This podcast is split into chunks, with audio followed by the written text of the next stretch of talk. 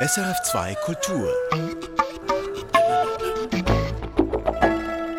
Künste im Gespräch jetzt. Und wir sprechen da über ein ukrainisches Theaterstück, das zwar schon 2017 uraufgeführt wurde, aber gerade zum Stück der Stunde wird, weil es nämlich über den Alltag im Krieg in der Ostukraine spricht. Und wir schildern, weshalb die Frauen darin eine so wichtige Rolle spielen.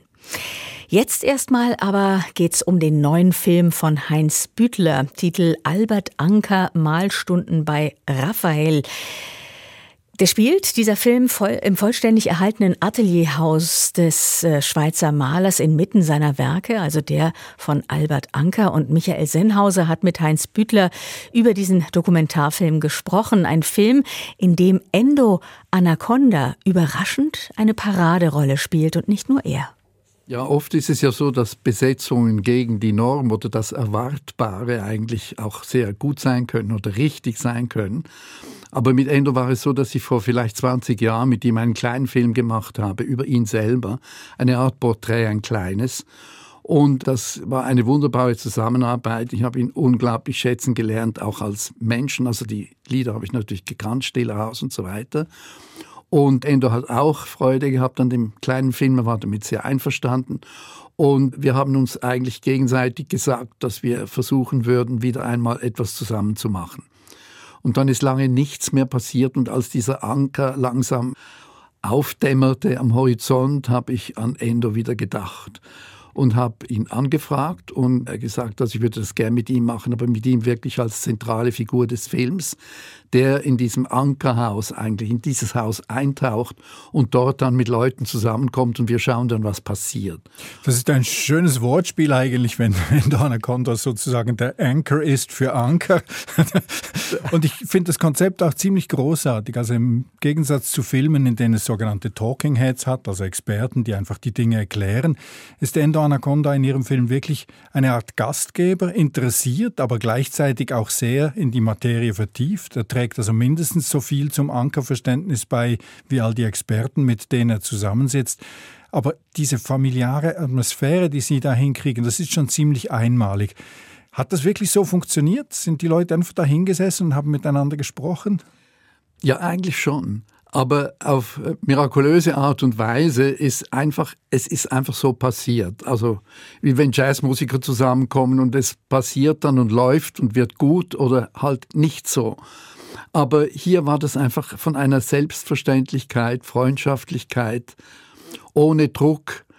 Niemand hatte das Gefühl, er muss klug sein. Jeder hat einfach mitgebracht, was er so, was Anker angeht, mit sich herumtrug ohnehin und hat aus dem Moment heraus eben einfach dann auch seine Aussagen gemacht oder im Dialog ist das halt dann so zustande gekommen.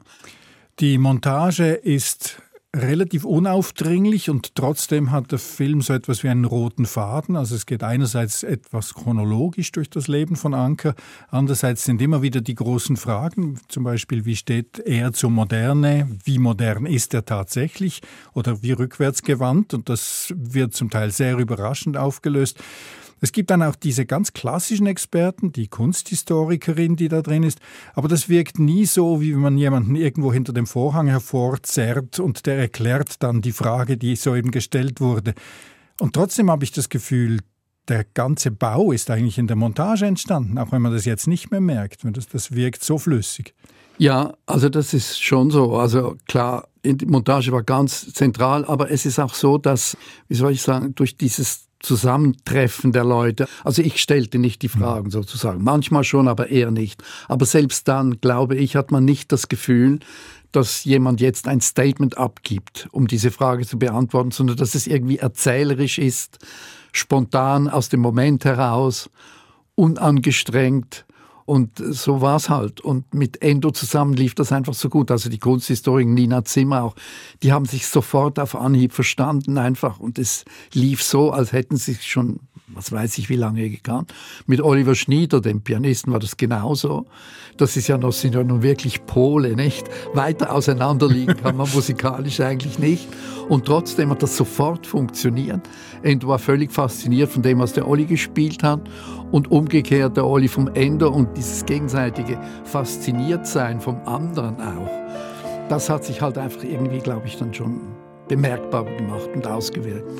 Nun wirkt der Film eigentlich wie eine ganze Serie von Glücksfällen. Also wenn Oliver Schnieder hätte eigentlich die, die Musik beisteuern sollen und dann stellt sich heraus, da steht tatsächlich noch ein altes Klavier in diesem Atelierhaus. Es ist zwar grausam verstimmt, aber er, spielt darauf und es klingt gut und das Ganze ist dann tatsächlich ein, ein Live-Soundtrack ich versuche mir immer vorzustellen, wie man mit so einem Fund umgeht. Wie spontan kann man damit arbeiten? Das braucht ja doch immer ein, ein Setup am Schluss, dass man sagt, du kannst jetzt spielen, du sitzt hier. Also mit Olli war das einfach so, dass es ja erstmal darum ging, eigentlich zu überlegen, was für eine Musik gehört in diesen Film oder zu diesem Film. Das war das eine. Und das sind diese Kriegsstücke, die lyrischen Stücke von Krieg, eine Auswahl, die Olli dann auch also sozusagen professionell eingespielt hat für den Film. Und das andere war eben dieses verstimmte Klavier. Und ich habe, als ich mal dort war, auf Reco habe ich mal den Matthias Breffin, also den Nachlassverwalter und Ururenkel von Anker, gefragt, wie das eigentlich mit diesem Klavier sei, ob das zu Ankers Zeit schon hier gestanden habe und so weiter. Und da hat er gesagt, ja, und es ist zwar verstimmt, aber irgendwie spielbar. Da habe ich dem Olli das mitgeteilt, es würde ein Klavier geben im Ankerhaus und wir müssten das unbedingt, wenn er einverstanden sei, einbauen in den Film. Und ich könne ihm so ein Klangbeispiel schicken und ich habe das Handy hingehalten und jemand hat geklimpert und der Olli hat gesagt, lasst es so wie es ist nicht stimmen. Und das habe ich schon toll gefunden, dass also doch ein, ein hochkarätiger Musiker, professioneller Pianist dann einfach bereit ist, auch auf diesem Piano zu spielen. Nicht? Und es ist, glaube ich, das, was Sie sagen, ist der Punkt, dass man das am Schluss nicht merkt, oder? Ich glaube, es liegt auch an der Freude der Leute. Die haben alle Gelegenheit, über den Anker den man eigentlich gar nicht nicht mögen kann. Also die, die Ankerbilder, die greifen ja einem zuerst einmal ins Herz. Und mein Eindruck ist ja immer, wenn jemand über Anker als einen, einen Verklärungsmaler schimpft, etwas Biedermeieris anhängen will, das ist dann so eine Art Gegenreaktion auf das, was einen an diesen Bildern eben direkt berührt. Und ich habe den Eindruck, ihre Protagonistinnen und Protagonisten, die genießen es auch, dass sie jetzt wirklich ihre Freude an diesen Bildern tatsächlich auf den Tisch legen können. Ja, das hängt damit zusammen, dass natürlich alle eigentlich nicht gewusst haben, was sie in diesem Haus erwartet. Also ich wollte nicht, dass jemand das Atelier zum Beispiel vorher schon mal besichtigen konnte, sondern dass alle reinkommen und das zum ersten Mal sehen. Und das war mit einer Ausnahme auch der Fall. Und das ist natürlich ein derart, wie soll ich mal sagen, rätselhafter wunderlicher Ort, dass alle erstmal einfach staunen.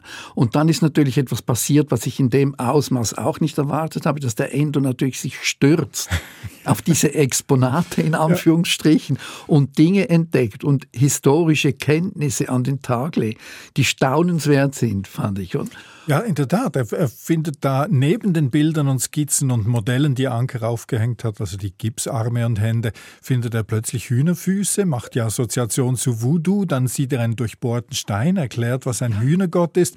Und das eine ergibt das nächste und es bleibt aber wirklich im Fluss. Hatten Sie jedes Gefühl beim Drehen, das ist jetzt was, das muss wahrscheinlich raus? Man musste zum Teil klären, ob es einfach historisch oder kunsthistorisch stimmt. Aber das ist, war absolut minimal. Umso mehr als Endo ja nicht einfach diese kunsthistorischen Belange so sehr eingegangen ist, sondern mehr auch emotional und mehr, wie soll ich sagen, auf den Ort und die Exponate bezogen eigentlich dann gesprochen hat und so. Und dann kam dazu natürlich, dass es viele Elemente gab, die niemand auch gekannt hat, jetzt außer dem Atelier, also zum Beispiel die Garnes von Anker, die sind in Fachpublikationen, in Katalogen sind die zum Teil reproduziert, das zwei, drei Blätter, vier, fünf, sechs, aber eigentlich. Also diese kleinen Büchlein, die kleinen Skizzen, Büchlein, die er geführt hat. Gezeichnete Tagebücher. Genau, ja. in die er hineinskizziert hat, in die er die allerbanalsten Sachen eingetragen hat, was eine Salami gekostet hat in Mailand, aber auch Tacitus-Zitate und so und dann eine Landkarte. Es ist so, also alles, was nicht vergessen werden darf, gehört da hineingeschrieben oder hineingezeichnet. War auch eine Entdeckung eigentlich für die meisten oder fast für alle, muss ich sagen. Und dann die Aquarelle, nicht? Die Anker ja auch nicht gerade gering geschätzt hat, aber es waren für ihn doch Nebenwerke. Und die Aquarelle, die er gemalt hat vor seinem Schlaganfall, die hat er eigentlich hauptsächlich in Skizzenbücher hinein gemalt und so. Und erst nach dem Schlaganfall, als er nicht mehr in Öl malen konnte, ist er dann nochmals zu den Aquarellen zurückgekehrt und hat eigentlich bis an sein Lebensende fast nur noch Aquarelle gemacht. Also das heißt, es gab eine ganze Reihe von Ankerianer, wenn man so sagen will, die eigentlich eher unbekannt waren und so. Und insofern weckt dann das natürlich sofort eine, eine ganz besondere Form der Neugier. Auch was ist denn das genau und warum hat er das gemacht und so. Das macht diesen Film wirklich zu einem Kleinod in meinen Augen. Und dazu kommt natürlich, dass die kunsthistorische Einordnung von Albert Anker als einem Teil des Impressionismus, der in eine andere Richtung gearbeitet hat, schon faszinierend ist und die ganze historische Einordnung, also was war das für eine Zeit, wie sah die Schweiz damals aus historisch. Ich habe unglaublich viel gelernt in kürzester Zeit und plötzlich ist mir aufgefallen, dass sie in diesem ganzen analogen Setting noch so eine Art Semi-Hightech-Einsatz haben mit diesen großen Bildschirmen. Also die Leute zeigen sich die Bilder auf einem iPad, jene, die nicht im Atelier sind, und im Hintergrund steht ein großer Bildschirm und dann haben sie die Bilder einfach direkt abgefilmt, wenn darüber gesprochen wird. Das ist zumindest mein Eindruck. Ja, also es ist so, wir haben also während de, de, der Schnittphase sozusagen diese, diese Szenen gebaut, wenn man so will. Also einfach diese vielen, vielen Ankerbilder oder auch Fotos von Anker auf dem Bildschirm oder den Bildschirmen und so.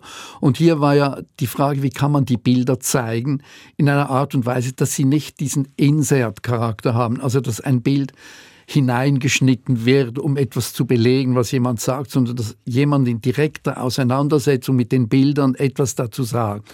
Und mit dieser Methode, einfach mit, sagen wir, ich weiß nicht mehr, wie viele es sind, aber 30, sagen wir 30 Ankerbilder auf einem großen Bildschirm und dann scrollt man die runter. Man kann zwar das einzelne Bild nicht genau lesen und sehen, wenn man so will, aber man kriegt den Eindruck der Fülle. Wie der Alain Sulzer immer sagt, strickende Mädchen, strickende Mädchen, strickende Mädchen. Es ist eigentlich in kürzester Zeit unglaublich viel erzählt. Und das, glaube ich, das war eine taugliche Methode, um in kurzer Zeit zu viel Bildern zu kommen, ohne sie auf der anderen Seite sozusagen zu verheizen, einfach eins nach dem anderen und so. Und dann kommen ja auch dann die Details, wo man ja auch sehen kann, wie großartig das gemalt ist, nicht? Vielleicht zum Schluss, und das nur noch ganz kurz. Was mich auch berührt hat, ist natürlich, das ist sozusagen der letzte Auftritt von Endo Anaconda. Und damit findet so eine Art moderne Volkskunst einen Zirkelschluss zu dem, was die bildende Schweizer Kunst für ja, fast 100 Jahre verkörpert hat. Das hat schon eine gewisse Poesie. Ich glaube, man kann ja Poesie nicht absichtlich herstellen, eigentlich. Man kann nicht äh, vorsätzlich poetisch sein. Also ich finde, das funktioniert in der Regel eher nicht. Aber ich glaube, dass Endo im gewissen Sinne einfach eine poetische Figur an sich ist. Also nicht jemand, der versucht, poetisch zu sein, ganz im Gegenteil. Aber er verkörpert etwas mit seiner Präsenz allein schon und passt ja auch in dieses Milieu, nicht? Er ist zwar wie es schwingt noch ein bisschen Ankerwelt in ihm mit und gleichzeitig ist er ganz von jetzt und heute. Und diese Mischung auch, also dieses doch verankert sein in dieser, in dieser Sphäre dort und in dieser Welt, dass er selber mit dem Emmental und so auch herkommt, teilweise. Und dann dieses ganz Heutige an ihm, nicht?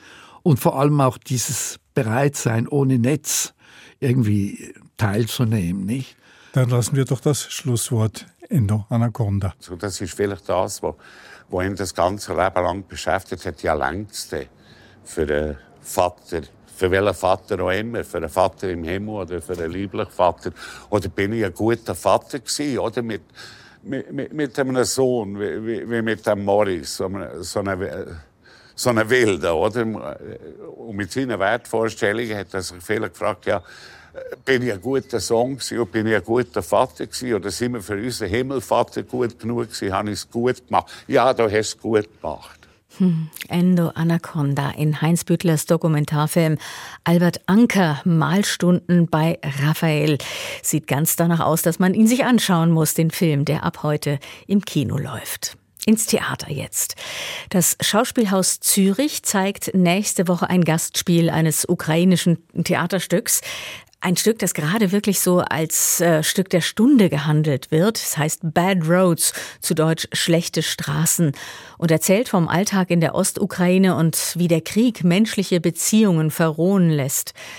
Bad Roads ist aber auch ein Stück, das viel über die ukrainische Theaterszene erzählt und wie sie sich so in den letzten zehn Jahren politisiert hat. Dagmar Walser im Gespräch darüber mit der Slawistin und Theaterwissenschaftlerin Anna Hodel. Bad Roads oder schlechte Straßen auf Deutsch von Natalia Worespitz ist ein Stück der Stunde.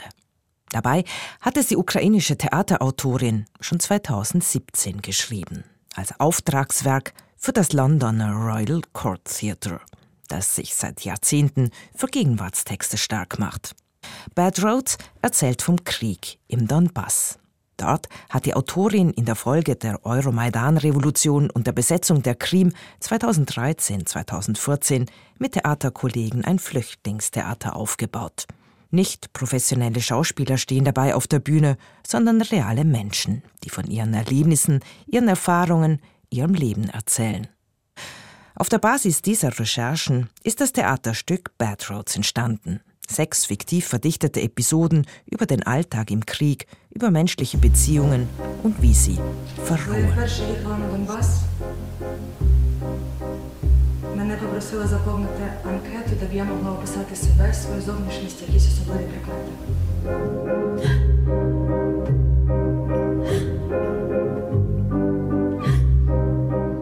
Nächste Woche wird Bad Roads als Gastspiel in Zürich zu sehen sein. Es sei ein ganz besonderes Stück, sagt die Theaterwissenschaftlerin und Slawistin Anna Hodel. Bohani Daruchy auf Ukrainisch oder die, die Bad Roads auf Englisch, schlechte Straßen in der deutschen Übersetzung.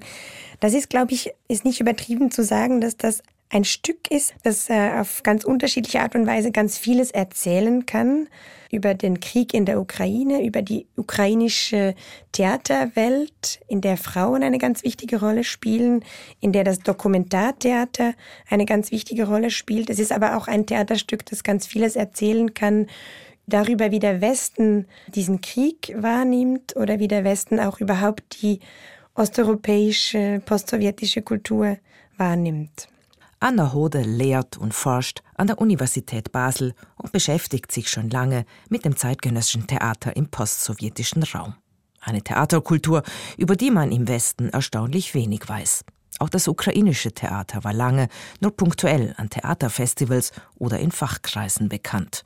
Und da wären wir wieder bei Bad Roads, ein Stück, 2017 uraufgeführt, das gerade oft gespielt und gelesen wird, als Dokument über den russischen Angriffskrieg gegen die Ukraine. Ein Krieg, der für viele im Westen am 24. Februar begonnen hat, beziehungsweise erst seither als solcher wahrgenommen wird. Ganz anders in der Ukraine. Das ist eine für die ukrainische Gesellschaft, für die ukrainischen Kunstschaffenden, also eine Realität, die schon sehr viel länger dauert, die aber bei uns vielleicht in mancher Hinsicht erst jetzt so richtig ins Bewusstsein gedrungen ist. Es ist eigentlich ein, ein Theaterstück, das sich eben mit einer Realität vor 2022 ähm, auseinandersetzt. Aber natürlich auch jetzt eine, eine große, eine große ähm, Relevanz hat.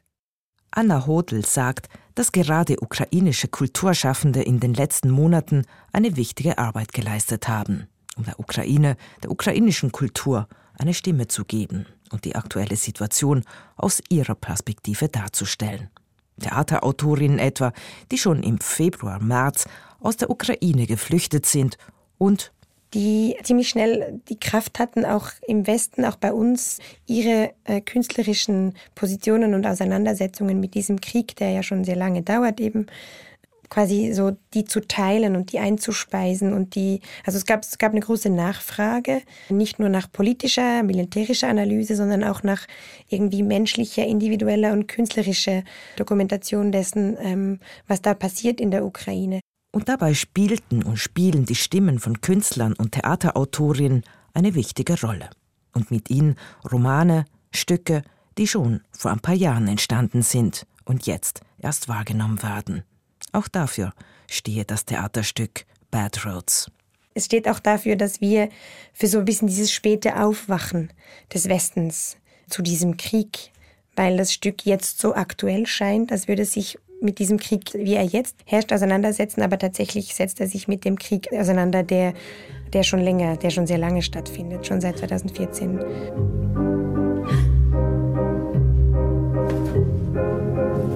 Я Наташа, мені вже 40.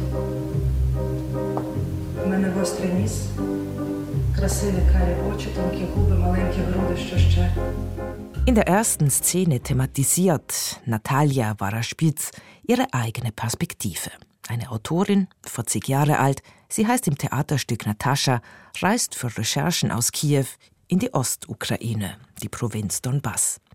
Sie verliebt sich in einen ukrainischen Soldaten, betritt eine Kriegswelt, in der Liebe einen schweren Stand hat und dennoch oder gerade deshalb wichtig ist. Bad Roads erzählt von menschlichen Beziehungen und was der Krieg mit ihnen macht. Und das sind Geschichten über verschiedene Personen in, diesem, in dieser Ostukraine, wie sie den Krieg erleben, wie sich ihre Alltagsrealität komplett auf den Kopf gestellt hat, äh, seitdem da 2014 der Krieg ausgebrochen ist. Was besonders spannend ist an dem Text, ist, dass das insbesondere Frauen sind. Also es ist ein Text, der sich insbesondere mit der Perspektive, mit der weiblichen Perspektive auf den Krieg auseinandergesetzt hat. Damit ist auch ein bisschen so eine Verschiebung verbunden. Also es geht nicht in erster Linie um, um Kriegsgeschehen, es geht nicht um Kampfhandlungen, sondern es geht eigentlich um die Veränderungen, die zwischenmenschliche Beziehungen erfahren, die der Sprachgebrauch aber auch durchaus im Alltag erfährt auch insbesondere in Bezug auf die komplexe bilinguale Situation der Ukraine mit Russisch und Ukrainisch als zwei, insbesondere im Osten, sehr, sehr, also beide sehr, sehr wichtige Sprachen. Dass in Bad Roads Russisch und Ukrainisch gleichberechtigt nebeneinander gesprochen wird, dokumentiere den realen Alltag in der Ostukraine, sagt Anna Hodel. Es zeige aber auch, dass das Stück eben aus einer Zeit kommt, als diese Mehrsprachigkeit für ukrainische Kulturschaffende selbstverständlich war. Heute würde wohl keiner mehr ein Stück schreiben, in dem die Sprache des Aggressors vorkommt.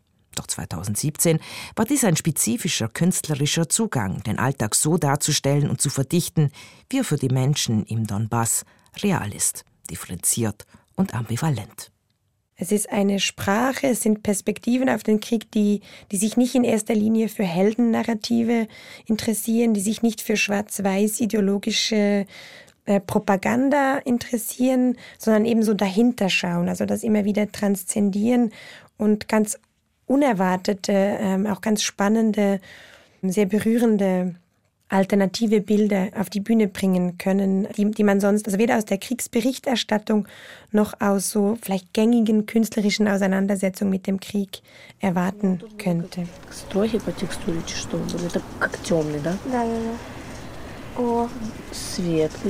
Da unterhalten sich zum Beispiel ein paar Mädchen, junge Frauen an einer Bushaltestelle darüber, wie sie in der Schule gemobbt werden und welche Geschenke sie von Soldaten erhalten haben ein Lippenstift, ein Haarbalsam, Zigaretten oder ein paar Kekse. Dass sie dafür mit Sex oder Anhänglichkeit bezahlen, wird sehr behutsam aus ihrem eigenen Erleben heraus erzählt. Es geht um eine Art Prostitution. Es geht aber auch um das Erwachsenwerden in einem kriegsversehrten Land.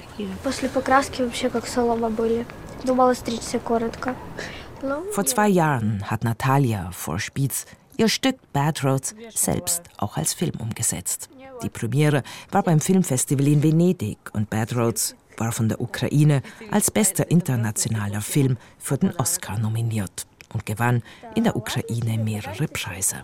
Das ist ihr erster Film, es war für sie ein großes äh, künstlerisches Wagnis. Ich glaube, sie hatte auch Lust, was Neues zu probieren, eine neue mediale Auseinandersetzung, auch mit dem Dokumentarischen oder mit dieser feinen Grenze zwischen dem Dokumentarischen und dem Künstlerischen.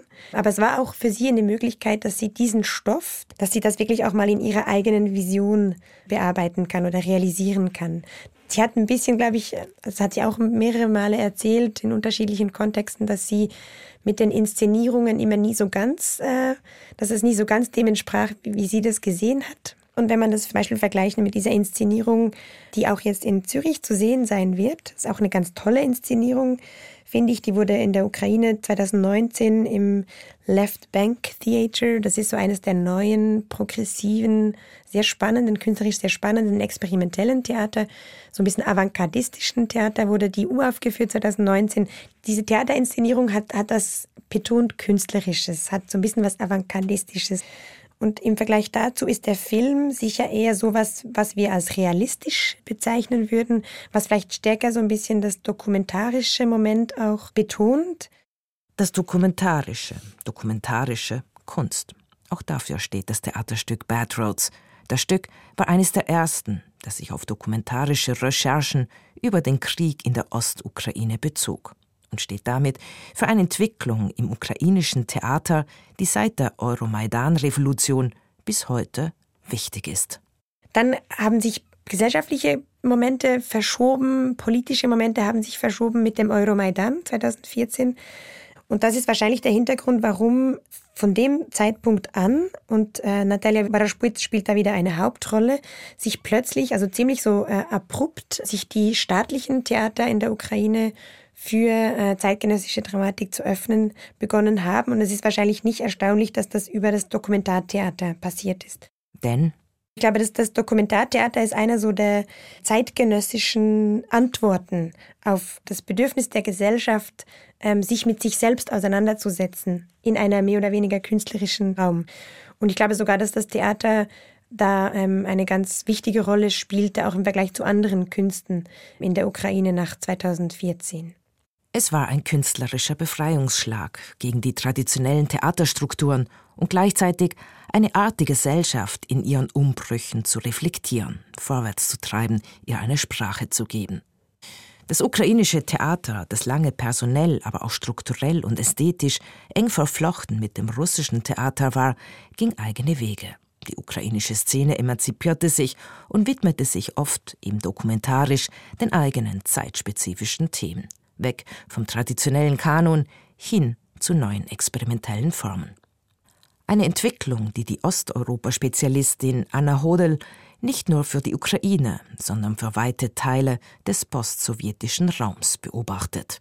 Das Theater hat sich in dieser Zeit als eine ganz zentrale Plattform etabliert, wo diese Transitionen reflektiert werden, wo auch quasi das Bewusstsein entstanden ist, dass die Kunst sich auf eine andere Art und Weise mit der Gesellschaft auseinandersetzen soll, in einen Dialog treten soll und da sind einfach ganz, ganz viele sehr spannende, sowohl künstlerische wie auch so gesellschaftsreflektierende Tendenzen entstanden. Die, zumindest was die Ukraine betrifft, nun auch von uns wahrgenommen werden und wahrgenommen werden können.